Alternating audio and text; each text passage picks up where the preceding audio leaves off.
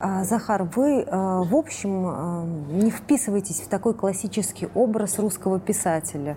Вы не сидите в кабинете, не посещаете там какие-то заседания союзов писателей. Вы ведете достаточно такой активный образ жизни, и вы больше напоминаете трибуну, комментируете всю повестку. Вы еще 8 лет назад стали говорить о том, что на Донбассе идет война. Сейчас началась спецоперация. На ваш взгляд, это противостояние с Украиной или это все-таки э, некий цивилизационный выбор? И если это цивилизационный выбор, только ли для Москвы или, может, для Минска тоже? Конечно же, это огромная цивилизационная война, которая а, по сути, началась, ну, началась она давно, а, а, а вот старт последних событий – это 91 год. Это распад, э, собственно, вот этих территорий, экономические, политические, культурные, как угодно.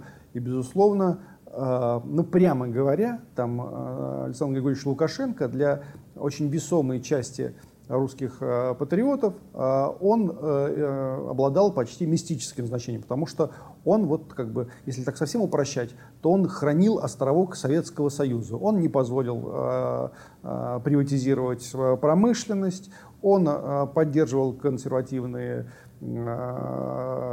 Направление в культуре. Тогда уже эта война шла на самом деле, потому что э, Беларусь, Белоруссия, она, она э, выбрала один вектор, ну там своими особенностями, безусловно, а Украина другой, и это противоположный вектор. Понятно, что Лукашенко как политик, он как бы он э, играл сложно, но тем не менее вот это его то, что он смотрит на Россию, ценит славянское братство, и для него это имеет важное значение, всегда было понятно. Поэтому Лукашенко ненавидела вся либерально-западническая э, элита э, Российской Федерации 90-е нулевые годы. Все эти разнообразные, там, Царство Небесное, Бориса Немцовы и все прочие, ненавидели просто его, потому что он был, ну, как бы знаком того, что возможно иначе. Что можно не продать все Западу, не как бы не продаться с потрохами, а вести самостоятельную русскую игру. А Украина э, как бы уплывала, уплывала и плыла туда. Вот эта вот история, она тогда еще началась. По всему периметру бывшей России и в самой России а, инициировались цветные оранжевые революции с целью лишения суверенитета этих территорий, политического и национального суверенитета. Они выбивали эти территории не из-под России даже, не, не из-под российского там влияния, а они выбивали их собственный суверенитет. И, и часть этих стран, они его лишились. Там, например, Грузия, например, там, да, Прибалтика с удовольствием продалась просто с потрохами, ну и так далее. А Беларусь держала удар, э, тянула, и последняя вот эта история, вот она, вот когда она была, год назад, там, два года назад, я уж не помню, какие эти были события, как, когда Александр Григорьевич стало точно понятно, что просто его, его съедят просто. И он э, понял, что они просто э, заберут не его жизнь, а э, независимость народа, э, который вот э, верен ему судьбой и провидением. А что с нами не так, э, что наши западные партнеры считают, что у нас можно провернуть цветную революцию, поменять правительство. С нами все так. С нами все так как раз. Они, они в отличие от нас, прекрасно понимают, за счет чего а, они имели свои преференции и свой высочайший уровень жизни. Поэтому они готовы нас удушить, но лишь бы мы все никуда не делись. Потому что пример э, Белоруссии и России, которые отстояли реально свою независимость и суверенитет, он заразительный. Весь мир, затаясь, смотрит. Африка, Латинская Америка смотрит. Путин, Лукашенко. Какие отличные ребята. Как они улыбаются, как они кидают белого господина. На это смотрит реально весь мир. Они бросают вызов белому господину. А, начальнику колонии. Они говорят, иди к черту, мы просто, мы сами по себе будем, будем существовать. И это, ну, это очевидно просто как белый день. Они настолько жадные, эти англосаксонские эти упыри, они настолько жадные, настолько неуемные, что они не перестают. Они, если не Грузия, то Армения. Не Армения, э, так э, Северный Кавказ, Чечня, там, Белоруссия, Прибалтика. Везде они накачивают, лезут, перезагружают, работают с любыми национализмами, с, с, любой, э, с любыми формами сект. Ну, просто это погано поганцы просто, понимаешь? Они поганцы, они лезут в нашу жизнь. А патриот, на ваш взгляд, кто это? Тот, кто вешает на аватарку триколор или, как в нашем случае, флаг Беларуси? Или это что-то большее, на ваш взгляд? У нас, когда 22-24 числа все это случилось, у нас э, э, открою вам секрет, у нас искали с трудом кому-то на телевидении выйти. Кто может статейку написать, кто может из числа артистов или музыкантов поддержать это вслух – И сразу выяснилось, выяснилось, что там ряд профессиональных патриотов, а, они просто исчезли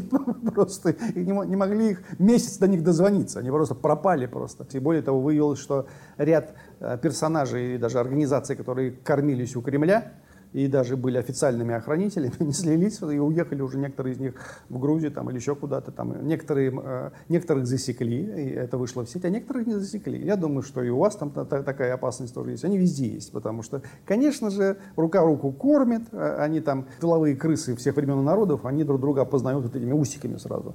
Вот. А потом, когда случается вот эта вот беда, и, да, тут становится сразу понятно, кто, кто есть кто. Поэтому тот, кто врубился сразу во всю эту историю, с первых желательно дней, вот тот, тот, тот э, имеет право называться патриотом. На Украине Россия, многие об этом говорят, э, э, сражается сейчас за русский мир. Вот наши политические оппоненты часто этим термином белорусов пугают. Говорят, мол, придут русские, придет русский мир, выбросят ваши книги на белорусском языке, запретят вам говорить на белорусском языке, но вы согласитесь, что это манипуляция. На ваш взгляд, почему э, нашим оппонентам выгодна вот эта негативная трактовка термина? И как вы понимаете русский мир? Ну, конечно, она, она выгодна, потому что они хотят упростить вещь, э, которая имеет ровно противоположный смысл. Потому что русский мир, его на самом деле можно, можно как-то иначе назвать, иным, иным словосочетанием, это цветущая сложность. Это возможность сохранения сложного суверенитета. Все те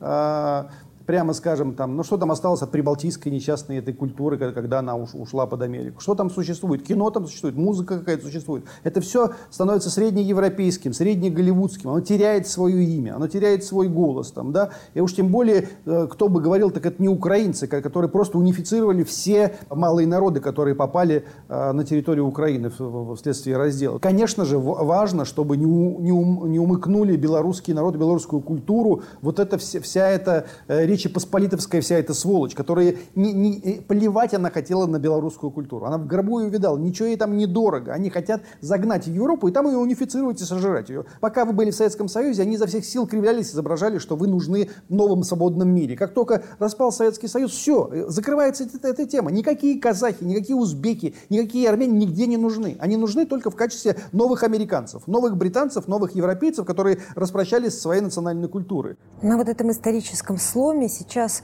и в Беларуси, и в России снова заговорили о строительстве а, или об обретении некого фундамента, об идеологии, о национальной идее. Вот где искать эту национальную идею Москву, Минску и в общем союзному государству? Ну, она проста, на самом деле. Это вот реальное сохранение суверенитета или возвращение имен, противостояние унификации, понимаете, противостояние великой мировой унификации, когда сначала стирают национальную культуру, тихонько ее так типа, у нас тут весело, у нас Голливуд, у нас Брэд Питт, у нас Шон Пен, давайте сюда здесь повеселее. Там, да, ну давайте согласимся. Потом начи, начинают стирать а, мужчину и женщину, а, принадлежность ребенка и, а, и все вообще, понимаете, самое имя человека.